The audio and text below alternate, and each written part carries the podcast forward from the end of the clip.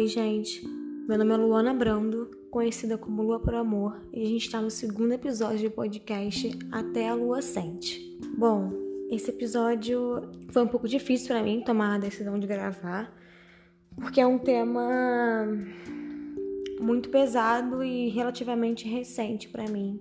Antes de falar, né, o que eu passei no relato, eu vou falar para vocês a definição de um relacionamento abusivo. É uma relação que tem abuso físico ou emocional. Mesmo que não haja agressão, o abuso pode ter violência psicológica, sexual ou financeira.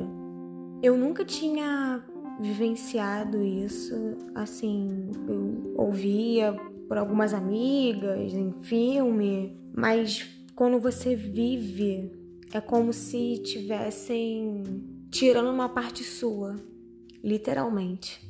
Eu anotei algumas coisas aqui sobre sinais, né, de um relacionamento abusivo, para depois entrar no meu. É, a pessoa te humilha, te obriga a fazer as coisas, tem muita chantagem emocional, minimiza seus problemas, te chamando de maluca, te afasta dos seus amigos e familiares, diz que você nunca será desejado por alguém se não for por essa pessoa, diz que as ações agressivas é por culpa sua. Quebra as coisas, controla o modo que você age ou fala. Eu tô um pouco nervosa para gravar esse, esse podcast. Eu vou nem vou olhar o tempo porque eu não quero me prender a isso. Vamos lá. Ele começa pela minha vivência, né? Ele começa de uma forma muito sutil. Só que assim, no início, eles começam a te idolatrar te colocam para cima, falam que você é incrível, diz o tempo todo que te ama, que tá apaixonado, que você é uma mulher foda. Só que os sinais, eles começam bem pequenininhos. Eu acho que o meu primeiro sinal foi quando ele saiu de madrugada, não me falou, e eu fiquei sabendo pelos stories do Instagram. Isso tem uma coisa que eu odeio, odeio, odeio, é que escondam coisas de mim. Cara, quer sair com seus amigos? Eu sempre falava isso. Quer sair com seus amigos? Cara, sai, são seus amigos. Só me avisa. Porque parece que tá sendo uma coisa escondida.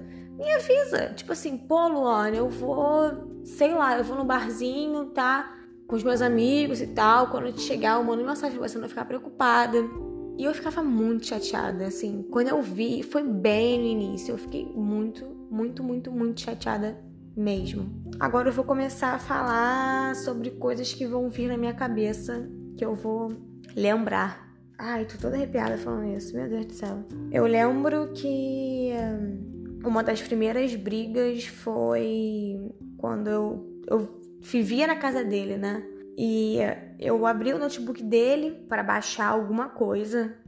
Eu acho que. Eu não lembro exatamente o que, que era, mas enfim. E eu fui em download para tentar achar o arquivo que eu tinha baixado, né? Só que me deu um, um estalo. Eu falei assim, pô, eu vou entrar no Twitter. E o Twitter estava aberto no Twitter dele. E assim, tinha muita mensagem na DM. Muita mensagem. E eu abri. Nisso que eu abri, tinham muitas mensagens, assim, para muitas garotas.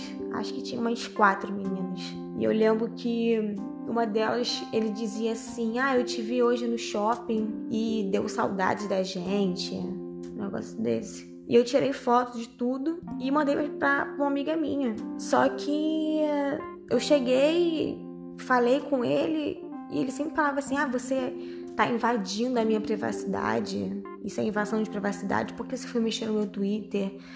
Só que ao invés dele conversar comigo sobre aquilo e me explicar de alguma maneira, ele jogava a culpa para cima de mim. Acho que dentro desse tipo de relacionamento a manipulação é muito, muito, muito grande. E cada vez você vai ficando menor. Cada vez é como se você virasse um, uma azeitona, sabe? De tão, de tão minúscula e pequena. É, essa parte é um, eu não sei se vou conseguir falar sem chorar. Quem me conhece sabe que o meu irmão é uma das pessoas que acho que é a pessoa que eu mais amo na minha vida. Eu sou muito, muito, muito apaixonada pelo meu irmão. E eu lembro de uma vez que eu tava na casa de um amigo dele.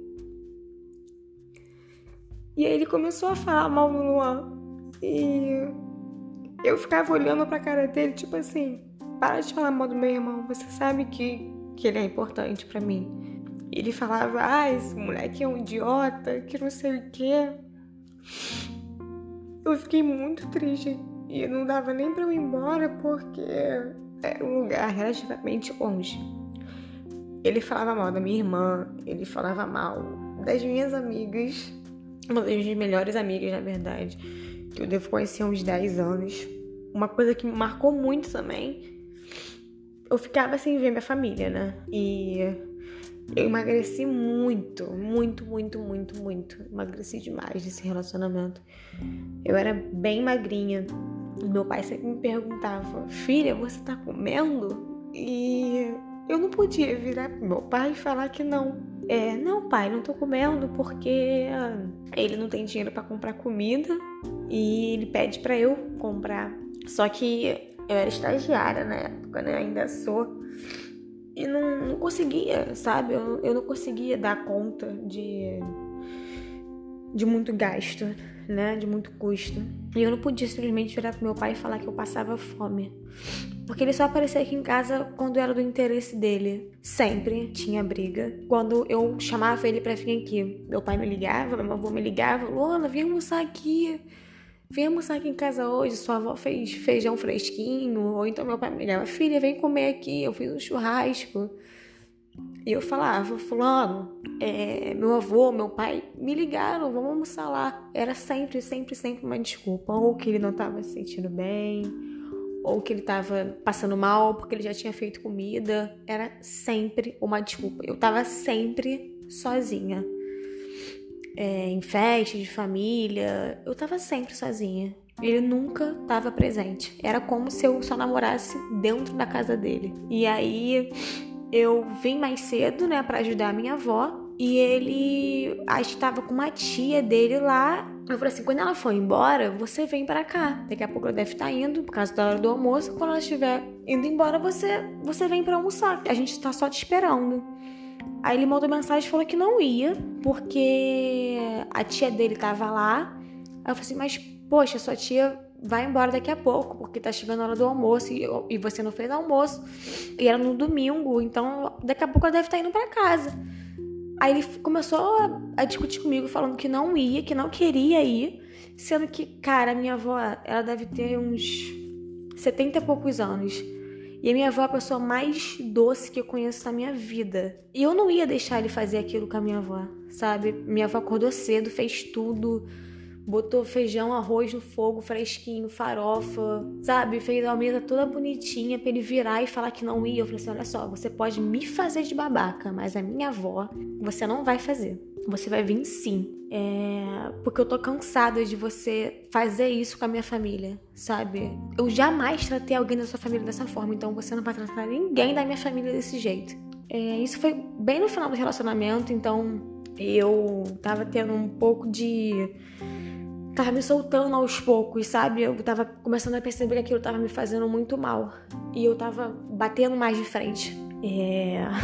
Gente, tem tantas coisas que eu poderia falar por horas aqui. Gravar por horas esse podcast. Teve uma vez também que ele tava numa festa do trabalho e ele ficou a madrugada inteira sem falar comigo. Tudo bem, eu dormi, né? Tava com o pessoal do trabalho dele, enfim.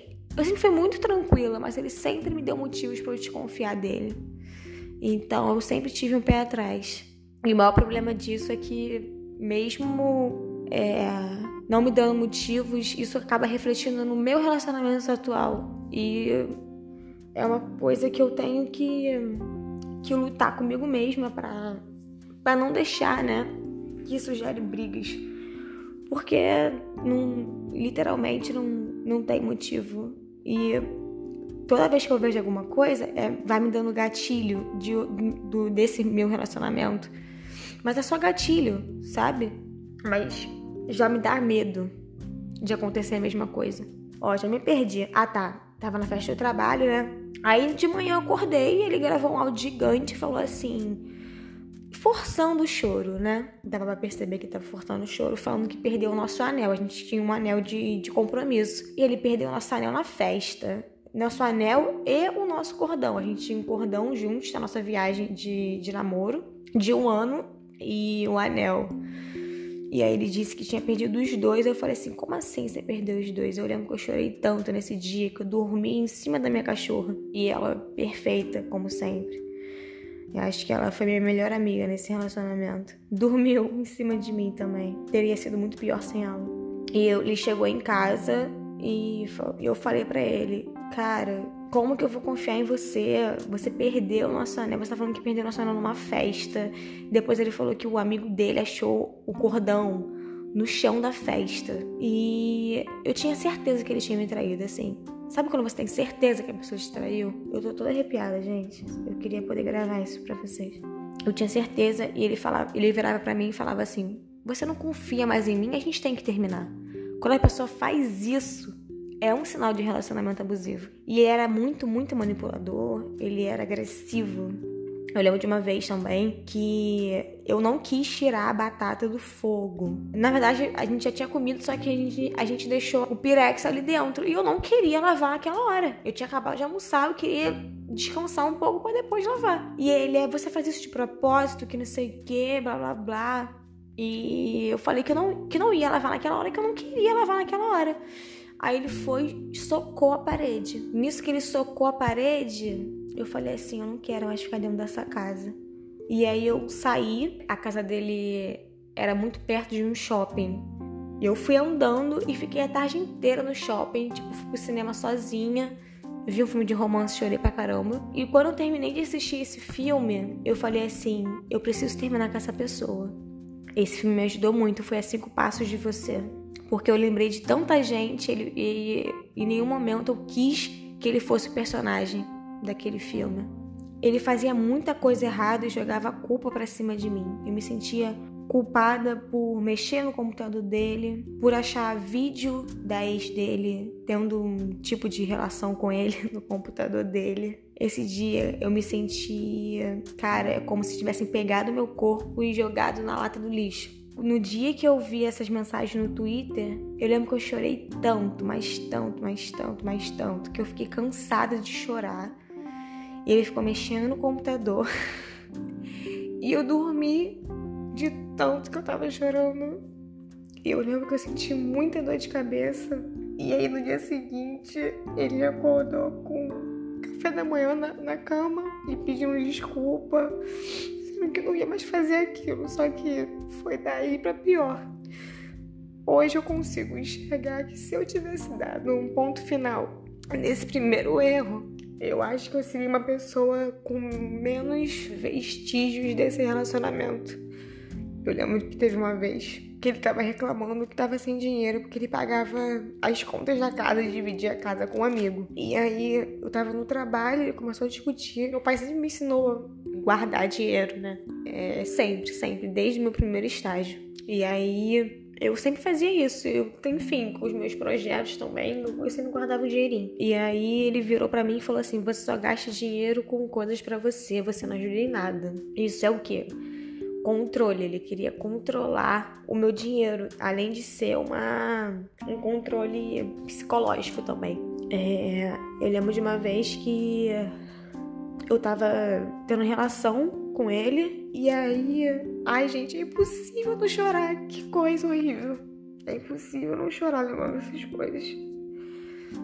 E eu falei assim: tá doendo, para. E ele não parou. E eu lembro que eu comecei a chorar porque eu tava sentindo dor e ele não parava de fazer.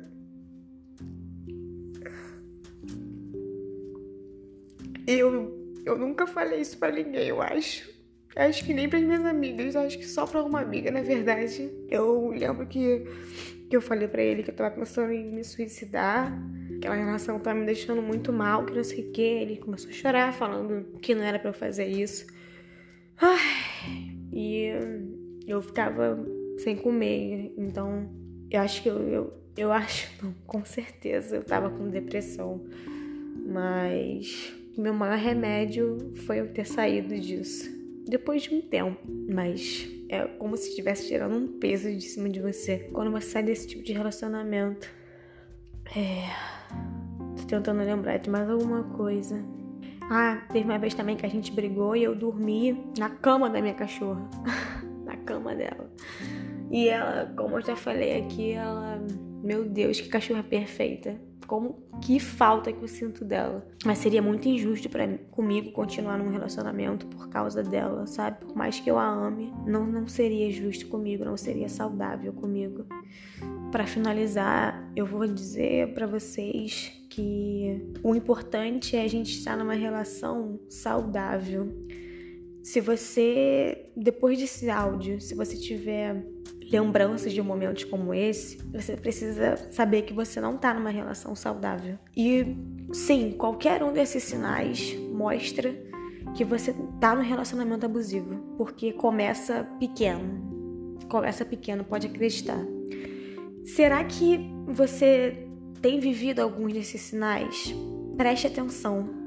Depois desse podcast, tira um tempo para você e preste atenção. Você acha que mais ninguém vai te amar da forma que esse cara te ama? Você acha que ele é a única pessoa que te faz bem? Você acha que você tá feliz desse jeito? Você acha que esse é o máximo de amor que você merece? Você acha que isso é amor? Não se muda as coisas que você gosta. Não se muda a forma que você fala. Não se muda a sua essência não se muda a sua personalidade. Não deixe ninguém tirar a sua identidade, nem a sua autoestima.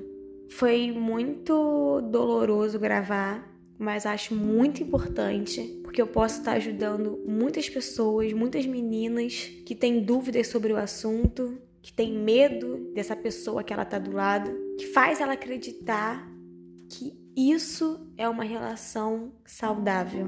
Fica bem, se cuida. É, eu sei que não é fácil sair, não é fácil, não é fácil mesmo. Mas a gente sempre encontra força. Porque a gente é forte pra caralho, a gente sabe que mulher é muito forte. E como eu saí, você também pode sair desse relacionamento abusivo. É isso, gente. Espero que vocês tenham gostado. E qualquer comentário ou conselho que vocês quiserem, vocês podem me mandar direct no, no Lua por Amor, tá? Um beijo.